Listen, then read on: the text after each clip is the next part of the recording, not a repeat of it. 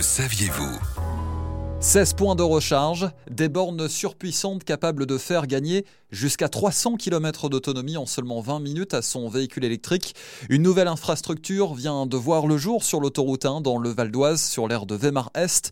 Un exemple pour Clément Beaune, le ministre des Transports qui a fait le déplacement pour l'inauguration. Le projet qu'on a ici euh, sur l'aire euh, de Weimar, c'est exemplaire parce que ce sont 16 euh, bornes très haute puissance qui sont développées. C'est un partenariat entre la SANEF et Fastned qui est l'opérateur qui a permis, euh, avec Enedis, qui fournit euh, l'énergie, de développer euh, ce projet. On a l'objectif, qui est presque atteint, d'avoir sur toutes les autoroutes de France, d'ici la fin du mois de mars 2023, des bornes de recharge pour tous, qui vont en plus augmenter en nombre dans les années qui viennent, mais les aires d'autoroute, dans les semaines qui viennent, seront toutes équipées de bornes de recharge rapide. 600 points de recharge rapide au total sont déployés par le groupe SANEF sur ces autoroutes.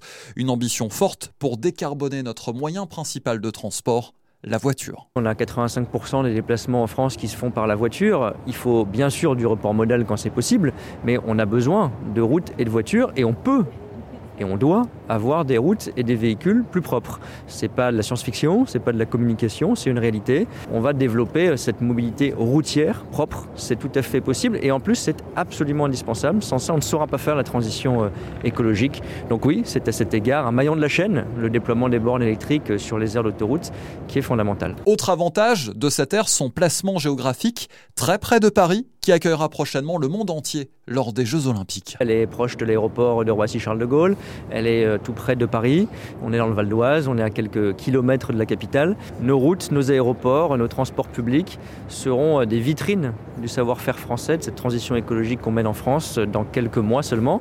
D'abord pour la Coupe du Monde de rugby d'ailleurs, et ensuite pour les Jeux Olympiques et Paralympiques qu'on accueille en France et dans la région parisienne en particulier. Avec ces centaines de bornes de recharge rapide, le groupe Sanef a l'objectif de de 25 à 30% les émissions de ses clients d'ici 2030.